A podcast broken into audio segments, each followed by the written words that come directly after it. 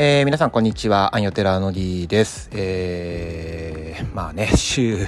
にもう忘れてください。あのー、気まぐれラジオアンヨテラということで、あの、方針をちょっと変えていこうかなと思うので、えー、不定期、えー、なるはやということ以外は、あの、縛りをあんまり入れないで、あの、やっていこうかなと思ってます。やりたい気持ちは非常にあるんですけどもですね、なかなか、えー、まあもういつも言い訳のように、えー、言わせていただいてるんですけど、ちょっと案件いろいろいただいてる感じになってきてですね、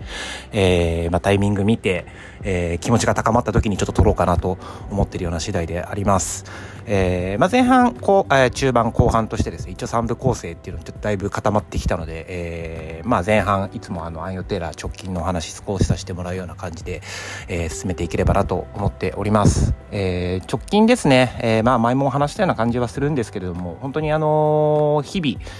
えー、やらせてもらえることが増えてきました。うちとしてもあのしっかりと名前も出させてもらえるような案件だったりとかえー、まあちょっとあのー、ここから年末にかけて、えー、しっかりといろいろなお話をですね、えー、まあこちらとかでも、えインスタとかでもさせていただけるような感じになっていくんじゃないかな、まあ、ちょっと本当早くお話ししたいなと思うことばっかりなんですけど、まあまあちょっとあの準備の段階で、えー、ローンチのタイミングとかは、えー、各所で、えー、練っているような状況なので、えー、まあまあ順次、えー、ご紹介していただけ、えー、していければなと思ってます、えー、とてもですね本当にあの気合の入る案件ばかりになってます、えー、まあ僕もファッション業界に入ってきてですねいやこういうことをしたいなああいうことしたいなっていうのをやっぱ若かりし頃、えー、とても憧れていたようなことが本当にあの実現できていくんじゃないかなっていうちょっとワクワク感を、えー、感じていてですね。まあやっぱり、うん、ここにたどり着くまでっていうとちょっと本当壮大すぎるんですけどまあなかなかの修行の時間が僕ちょっと長かったのでですね、えー、まあ本当にあのうん、そうですね。まあ、ちょっと第二の青春時代なんて言うと、えー まあ、怒られるかもしれないですけど、ちょっと第二の青春時代がちょっと始まるんじゃないかなと、今思っているような感じですね。まあ、ちょっと仕事、もちろんお仕事なので、えー、きちんとこの納品させていただく、まあ、もちろんお金もきちんと頂戴する。まあ、それがだからきちんと信頼になって、またちょっと次の仕事がっていう感じになっていくと思うんですけど、うん、まあちょっとあのお金で変えられないようなやっぱり喜びだったりとかっていうのもやっぱこの仕事をやっていく中では非常にやっぱ多いのでですねいやもう年がいもなく普通にあの、まあ、スタッフ一同でガッツポーズしてしまったりとかいや声を上げて喜んでしまったりとかっていうのもやっぱりあるとですね、えー、とてもこう、まあ、次につながっていくやっぱ活力になるというか、うん、まあ、ちょっとお金だけでやるような商売じゃないんだなっていうのをやっぱ改めて続けていくとやっぱ感じますね。やっぱ達成したいところ、えー、まあちょっと僕あのー、うんまあちょっと言っていいいいのかな？多分大丈夫だと思うんですけど。まあこれもあくまで目標なんで。ちょっとですねまあいろいろ暗用テラ進んでいく中でですね、えー、ちょっとあの決意表明をしないといけない場が、えー、出てきてですね、えー、その場で僕ちょっと5年以内にパリコレに出るちょっと言い切ってしまったので、え、ここから、え、5年100日後に死ぬワニ方式じゃないですけど、え、ここから5年でパリコレに出る、えー、アンヨテーラーということでですね、えー日々のニュースを伝えていければなと思ってます。ここから5年、えー、僕ちょっと青春時代に入るんで、えー まあ、生温かく見てもらえればなと思っております。えー、ではですね、まあ、ジョン・ウィックの話、これから F から見る AMD、えー、させていただこうかなと思うんですけど、えー、今回はですね、えー、中2回です。もう単純に、えーこれもう多分子供心をくすぐるなっていう演出、えー、ジョン・ウィックの中にあってですね、まあ、それがすごくかっこいいのでそこだけちょっとピンポイントで紹介させていただければなと思っております、えー、それでは F から見る AMD、えー、今回はジョン・ウィック回ですね、え、始めさせていただきます。よろしくお願いします。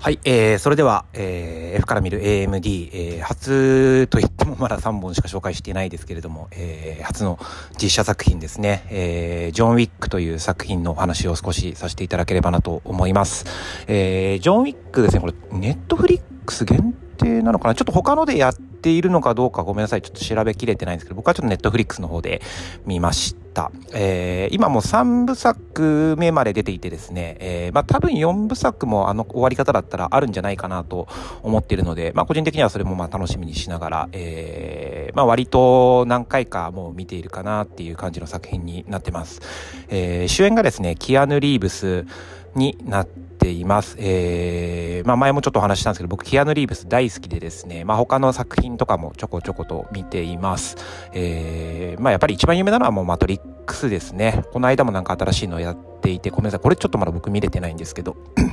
まあ、遠からず見ようかなと思ってます。マトリックス僕も大好きなので、えー、まあ、世界観だったりとかね、まあ、本当にあのー、まあ、まあ、これも前もお話しした通り、えー、まあ、今につながるようなかなり先見の明のある作品なので、えー、まあ、SF として、本当にあのー、昔見た時は、うん、こんなことになるのかななんて思ってたんですけど、まあ今は正直なこと言うと、いやー、これもちょっと本当すごいな、ここまで想像して作ってたんだったら、まあ、本当にあの先を読むというよりももはや SF と呼んでいいのかどうかみたいな感じになってきちゃいますね。えー、ですね。まあ、ジョン・ウィックに関しては、まあ、SF 要素というものはまあ基本的、ま、うん、基本的にま SF ではないんですけど、えー、ちょっとですね、まあ、過剰な演出とかはある、えー、アクション、えー、ものになってます。えー、ジョン・ウィック、少しだけま説明させていただくとですね、このジョン・ウィック主人公の名前そのままになってます。えー、まあ、殺し屋ですね、このジョン・ウィックは。えー、まあ、伝説の殺し屋って呼ばれていて、もう本当に一人でどっかの、あの、舞台というか、まあ、ヤクザの組織みたいなのを、あの、いわゆる一人で壊滅させちゃう系の主人公です。えー、まあもう全てにおいて特化しすぎていたんですけども、えー、まあ、ジョン・ウィック、ちょっと大、大切な人が、えー、できたタイミングでですね、殺し屋家業から足を洗います。えー、まあその時にですね、まあちょっといろいろとこう、まあもちろん裏稼業なのですね、えー、まあ、ケツを拭くという言葉が合うのかな？まあちょっとあのいろいろ制裁、生産をして、えー、業界から足を洗う、えー、ことになるんですけども、えー、まあ幸せなこう時間をね、過ごしていきながら、ちょっと残念なことにですね、その最愛の方がですね、えー、まあお亡くなりになってしまって、えー、途方に暮れてしまうジョン・ウィックにですね、犬が届きます。えー、急に犬っていう感じだったんですけど、えー、それはですね、まあ本当にあのーの奥さんがですね、えー、一人になってしまうジョンに対してですね、えー、大切にする、できるものをっていうことで、えー、送った犬、えー、その犬と一緒にですね、えー、前半一期の時にはですね、えー、ジョンが、えー、まあ頑張って生きていこうっていうような感じのところにですね、まあちょっとチンピラうんぬんかんぬんが出てきてですね、まあいろいろちょっときっかけ話すと、あの、ネタバレになってしまうので、まあ全部お話ししないんですけど、まあちょっとやらかしてしまうんですね、ジョンに対して。えー、まあ、犬と、えー、まあ、ジョン大大切にしている車が何台もあるんですけど、えー、まあ、とても貴重な車だったみたいでですね、えー、まあまあ、いろいろとちょっとその、チンピラがそれが欲しいだなんだって言ったりとかですね、えー、まあ犬に対してもちょっといろいろやってしまうっていうことで、えー、ジョンが切れます。で、えー、そのやらかしたチンピラがですね、実はヤクザの息子だったんですね。昔関係を持っていたヤクザの息子なんですよ、そいつが。でですね、ジョンがそいつに、えー、復讐を誓ってしまうんですね。で、えー、まあ、ヤクザ、えー、昔、えー、すごくそのジョンの力自体は、えー、知っていたので、えー、ジョンやめてくれ僕たちは友達じゃないかっていうような話をするんですけど、えー、ジョン・ウィックはですね、聞きません。えー、もう復讐に一直線でですね、えー、待ってろ殺しに行くから的な感じで、えー、お話を、えー、進めていくような感じになってます。えー、まあ、基本的な構造はもうこんな感じですね。1期も2期も3期も基本的にはこんな感じです。えー、一つ、えー、そういったことをやるとですね、当然人殺してるのでですね、えー、他の復讐がどんどん出てきてしまいます。もう巻き込まれて巻き込まれてみたいな感じで、えー、全てに実直にジョンがですね、えー、答えていくような形で、えー、戦い続けるような感じになっちゃってますね。えー、まあ3期の時点でもまあそんな感じで終わったので4期もまたきっと同じ構成でやるんだと思うんですけど、えー、まあテンプレです。はっきり言って。テンプレなんですけど、えー、見たいのはこれっていうのがもう詰まったような感じの、えー、アクションドラマですね。えー、面白いです。まあ本当にあの今日話したいのは、えー、チャプター2の方なんですけど、えー、このチャプター2にですね、えー、35、6分くらいからですかね、35、6分くらいから、えー、まあ次の敵に立ち向かうにあたってですね、えー、ジョンが、えー、まあいわゆる武器集めをします。えー、まあロールプレイングゲームとかあんまりちょっとゲームやらないんですけど、えー、やる方だったらまあちょっとそこら辺のワクワク感とかなんかわかるんじゃないかなと思うんですけど、えー、まあ強い武器を、え、仕入れに、え、いろんなところに足を運びますが、えー、まあ主っていくのがですね、え、まあ最初見た目はバーなんですけど、え、裏に通ると、え、武器屋になっている。えー、いいですね。このテンプレです。えー、こういうワクワクする感じが非常にいいんですけど、えー、まあ、ここでではすはね、ここでではですね、え、まあ、お酒をちょっと隠語にしながら、えー、まあ、この武器を一通り、えー、見させてもらうような感じになってます。えー、開口一番ですね、えー、テイスティングをしたいんだがっていうふうにジョンが言うんですね。え、そこではですね、おそらくもうこの武器武器屋の中でもきっと、うん、まあ、ジョンが信頼するくらいなので、えー、相当有名な殺し屋に特化した、えー、武器商人みたいな感じなんだと思うんですけど、えー、見た目はですね、もう本当にあの、スーツに蝶ネクタイしっかりつけたような、えー、まあ、一見したら、バーの、えー、バーテンダーか、バーテンダーみたいなような雰囲気を、えー、漂わすんですけども、後ろには武器武器が、びっしり並んでるような感じになってます。えー、次はですね、えー、スーツ屋ですね。一見したらもう縫製工場みたいなところにジョンが行ってですね、この、まあ一期の頃からずっとそうなんですけど、えー、まあおそらくそれを見せたらわかるっていう、えー、金貨が、えー、どんどん出てくるんです。えー、まあおそらくきっとすごい貴重なものでですね、仕事をこなすとその金貨がきっとどこかからもらえる。で、例えば武器を買うだったりとか、誰かにちょっと協力を仰ぐっていう時にその金貨を見せると、もうあうんの呼吸で、えー、話が通じるっていうような感じのものになってます。で、ここでではそれはね、まあさっき話したように、あの、スーツ屋になってるんですけど、これもやっぱり隠語でちょっと話すのがまあかっこいいんですね。えー、まあこっちは僕も本業なんで、えー、洋服の、え、話とかをこう織り交ぜながらしていくのがもう非常にかっこいいんですけど、えーえー、ここでですね、ここででもですね、えー、スーツ屋に、えー、扮したですね、えー、まあ普段はスーツ屋なんだと思うんですけど、まあ殺し屋御用達みたいな感じのところで、えー、出てくるような、えー、アイテムを、えー、紹介するにあたってですね、えー、いろいろやっぱり聞くんですね。えー、お久しぶりですと。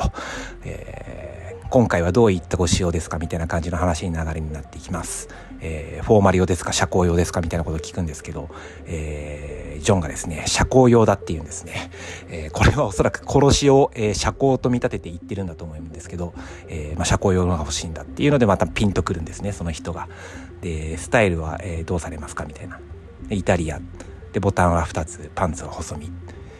まあきっとジョンがこう殺しをする殺し屋としてやっぱりやっていく時にそれが清掃なんだと思うんですけど、えー、裏地がですねまたこう中二心を誘うんですね、えー、裏地はいかがしますかっていうと実践用でっていうんですね、えー、僕ちょっと洋服作ってて実践用の裏地っていうのをちょっと見たことがないんですけど、えー、まあ要はですね防弾チョッキに、えー、なりうるようなですねなんかセラミックにケースをなんか織り込んだ、えーなんかこう 銃の弾が通らないみたいな感じの、えまあおそらくそんなことできないと思うんですけど、まあここはもうあの、過剰な演出としてっていうところだと思うんですけど、えー、まあそこでですね、普段縫製やってるおばちゃんみたいな感じがですね、急に銃を取り出してスーツにバンバン撃つんですよ。そうするとですね、その銃がですね、あ、銃じゃない、弾がですね、えー、スーツを貫通しないで潰れたような感じで出てくるんですね。で、まあこれが実践用っていうところだと思うんですけど、えー、まあまあ、えー、実際にはこんなものはちょっとあるのかないのかっていう感じではあります。まあ全てにおいてですね、ちょっと隠語をこう織り交ぜる感じがですね、もう本当にあの、くすぐるんですね。かっこよさを。えー、まあ、最後ですね、えー、その銃を、えー、撃ってる方にですね、こっちもやっぱり最後、まあ、えー、お酒を飲んだ後、軽くですね、えー、まあ、要はそのお酒に見立てた銃とかを一通り、えー、買った後にですね、えー、ジョンがデザートはって言うんですよ。えー、そうするとですね、何とも言えない表情でですね、そのバーテンダーがですね、えー、困ったような、まあこの人だからみたいなような、なんか、まあちょっと独特ないい表情をするんですけど最後でそこで出てきた、えー、まあなんか隠しナイフみたいなのがあるんですけど、えー、それをこう見てジョンがうなずいて帰っていくっていうで最後にそのバーテンダーがですね、えー、言うんですね、えー、素敵なパーティー用的なことを言うんですよ。でジョンが戦いに赴いていくっていうような感じの、えー、これも5分もかかんないくらいですかね。4分くらいの中で、えー、テンポよくこうポンパンパンパン見せられていくんですけど、えー、ジョンが戦いに向かうなんかこう気持ちの高ぶりみたいなのを非常によく演出している、え、感じになってます。まあ本当にあのキアヌ・リーブス何度も言うようにやっぱ非常にかっこいいんです。とにかくスーツが似合うんですよね。いやまあなんかあの有名な話で普段はやっぱりこう割と不老者に近いような格好でなんか外で一人でパン食ってワンワイン飲んでるとかみたいなあのたまにニュースになって、まあ、それがまたきっと好感度につながってるんだと思うんですけど、まあ、かなり、あの、苦労人というか、まああの、いろいろそういう私生活の方でもちょっとなんかこう伝説的なような話の多い、え、俳優なので、まあ、本当に、あの、見ていると。まあ、役者を生まれやるために生まれてきた人なんだろうなっていう感じがよく伝わってきます、えー、スタイル非常にいいんで、まあ、この人のスーツ姿見てるだけでもすごいやっぱりどの作品も面白いなっていうような感じはしていますね。はい。まあちょっと今回はあのここの部分だけをピンポイントでお話ししたかったのですっきりといけたかなと思います。F から見る AMD、えー、ジョン・ウィック回ですね、えー、3部作さっきから話してるようにあるのでまあ結構一気に見れちゃうんじゃないかなと思うんでぜひぜひあのー、見るタイミングがあれば、えー、ご覧いただければなと思います。キアヌ・リーブスかっこいいというお話でした、えー、ありがとうございます。F から見る AMD でした。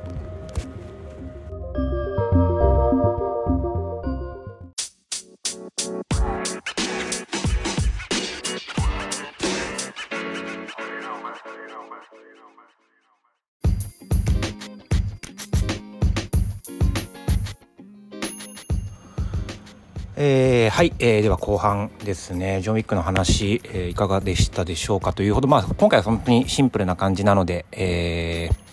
まあ、チャプター2のですね、えー、そういった、えー、スーツだったりとかまあちょっと本当にさっきから中2中2っていう話なんですけどちょっとあの防弾性の裏地でなんか弾が通らない貫通しないみたいなのとかなんかそんな感じのちょっとこうえー、まあやりすぎ、まあ、過剰なくらいのなんかそういうかっこよさっていうところまあ、ふんだんに盛り込んだ作品になっているので、まあ、エンターテインメントとして本当に非常に面白いなと思ってご紹介させていただきました。ジョーミック。まあ、本当単純に、えー、キアヌ・リーブスかっこいいっていうことが、えー、言いたかっただけですね、今回は。えー、ぜひ、ちょっとまあ他のものとかも、あの、キアヌ・リーブスアクションシーンとかすごい面白いもの多いのでですね、えー、興味あればぜひいろいろ見てみていただけると嬉しいです。えー、まあ、後半はですね、いつもあの、アニソンの話をちょっとして終わりよう感じにさせてもらってるんですけども、えー、まあ、今回ですねちょっとまあ昔のアニソンというよりも本当最新のですね、えー、ものになるんですけども、まあ、ちょっとあのスレッズの方とかでも僕ちょこちょこ面白すぎて震えるみたいなこと書かせていただいちゃってるんですけど「えー、呪術廻戦、え、少年ジャンプ」で連載してる「呪術廻戦」のですねこちらもまあ1期が、え、終わってですね、え2期が始まっているような感じになってます。えまあ、これがですね非常に面白いのはまあ当然だとは思ってたんですけど、まあ、ちょっと予想を超えるレベルでちょっと面白かったので少しお話ししたいなと思うんですけど、えー、まあ、2期始まったタイミングがですね、まあえー、主役がまあ別途でいるんですけども、えーまあ、本編の方では、えーまあ、その主人公のですね先生役みたいな感じのキャラクター、まあ、五条悟っていうんですけどの、まあ、青春時代ですね、まあ、高校生くらいの時の、えー、仲間との話になるんですけど まあ呪術廻戦自体、えー、そのさ、えーまあ、五条悟含む、えー、あと下藤卓だったかな。あともう一人女性のキャラクターがいるんですけど、まあ、その主だっては2人の関係性からですね、えー、まあ物語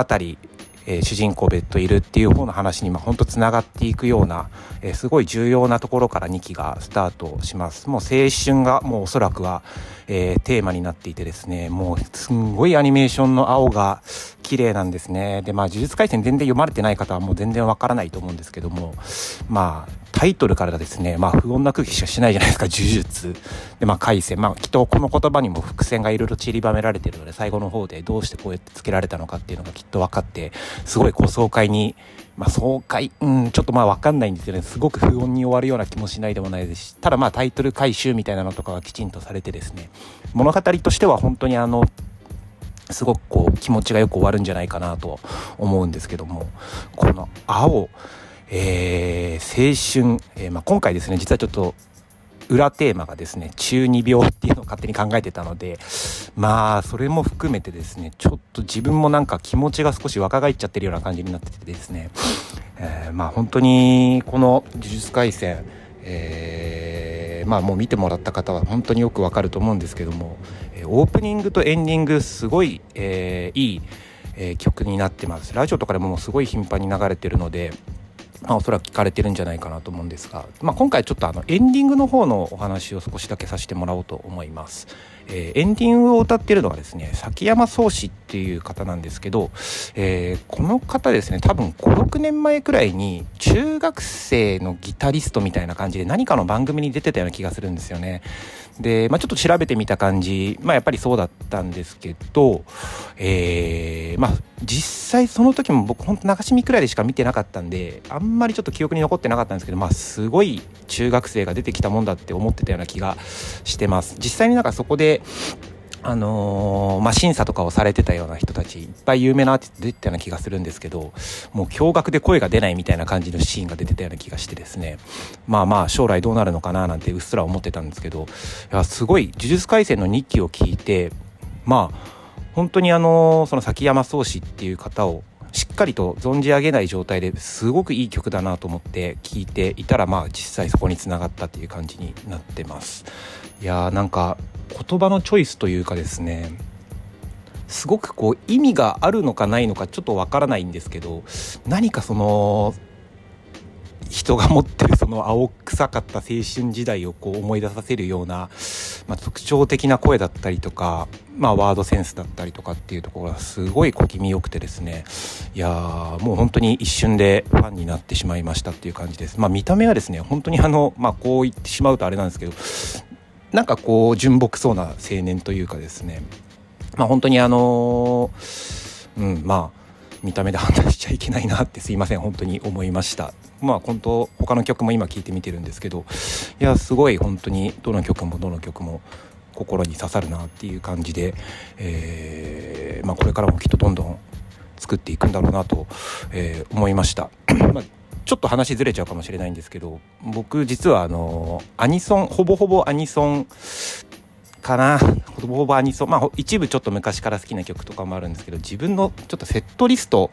えー、決めてます。まあちょっと前半でですねちょっとお話しさせてもらったように今後ちょっとその勝負どころアンヨテーラーとしていやすごい増えてくると思います。まあポップアップだったりとかもやらせていただいたりとかまあ他にも展示会これからじゃあ出していこうだったりとかまあ本当にあの、ブランドとしてまあ、今年1年はもう本当に勝負かなと思っているので、まあ、そのセットリストを聞きながらいつも頑張ってるような感じなんですけど特にやっぱ昔重要なポップアップの時とかちょっと30あ30キロじゃないすいません。えっ、ー、と30分くらいえー、歩くところにですねちょっと地方だったんで、えー、ホテルとかを取ってですねその30分間本当に黙々とその曲を聴きながら気持ちを高めて高めてみたいな感じでで最後のちょっと曲が終わった瞬間に売り場に入るみたいな感じのことをずっとしててなんかそれくらいやっぱり思い出やっぱ持ってやっていく曲のセットリストをですねちょっと今回この、えー、崎山宗志さんのですねエンディング「呪術廻戦2期」のエンディングを聞いた瞬間にですね、まあ、ちょっとこれ入れたいなって、えー、思っております、まあ、だからなんだって話なんですけど、まあ、かなり盤石な、えー、セットリストだったんですけどいやちょっと30分っていうの自分で縛りを入れてるのでちょっとこれは変わるかもなっていう感じがしました。えー、ではですね、まあ、その呪術廻戦の方もですね、まだ本当にあの1話始まったばかりです。この間2期、2話、2期2話 ,2 話がちょうどやってたくらいなので、まだ全然、あのー、見遅れない、えー、ごめんなさい、えー、まだ全然、あのー、追いつける状況になっていると思うので本当にあの 1, 1期見てない人でも、あのー、すぐ多分入れるような構成になってるので是非ちょっと見ていただければなと思います、えー、最近の、えー、ジャンプはすごいですね。本当にもう。えー、まあこれからもきっと他のアニメもやるんでしょうということで、えー、楽しみにしております、えー、それではですね、えー、F から見る AMD ジョン・ウィック回、えー、これにて、えー、閉幕とさせていただきます、えー、次回はちょっとまたコンスタントにっていうとまあ上げないんであれなんですけど、まあ、コンスタントに上げられるように頑張ろうと思います。ありがとうございました。アンヨテラーのディでした。